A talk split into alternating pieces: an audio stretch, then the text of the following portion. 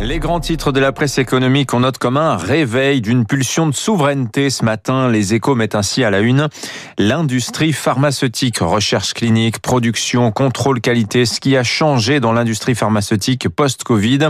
Le plus notable, selon les échos, c'est l'envie affichée de la France d'attirer les laboratoires sur son sol. Alors comment? Eh bien, en proposant de meilleurs prix pour les médicaments. La France, le pays où la santé est moins chère, hein, veut remettre les groupes pharmaceutiques au cœur de sa stratégie de réindustrialisation.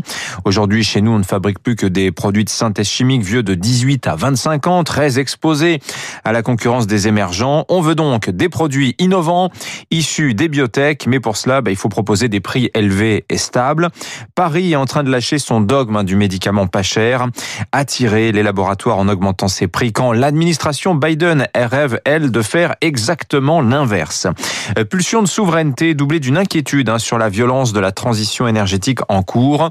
Plaidoyer dans le Figaro ce matin euh, de François Bayrou pour le nucléaire. La France ne peut pas se passer de l'atome, alerte le haut commissaire au plan dans une nouvelle note. On ne dévie pas, écrit-il, d'un claquement de doigts la trajectoire du grand paquebot qu'est notre système électrique, écrit l'ancien ministre de la Justice, qui douche au passage l'optimisme hein, des promoteurs des énergies renouvelables. Il faut accélérer leur déploiement tout en étant conscient des efforts à fournir et des risques encourus écrit François Bayrou.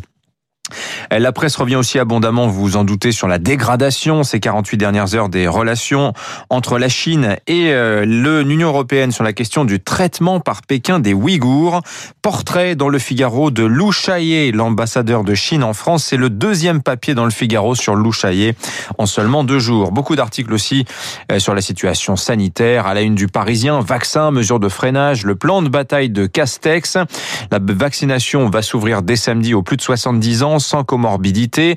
Mi-avril, ce sera le tour des enseignants. Les pharmaciens seront, dit Jean Castex, les soldats de cette campagne. Après d'ailleurs les 16 départements confinés depuis ce week-end, de nouvelles zones sont sur la sellette, hein, Marc en parlait à l'instant, dans l'Est ou encore le centre et euh, Rhône-Alpes. Enfin, l'opinion met à la une ce matin euh, la fracture jeune-vieux.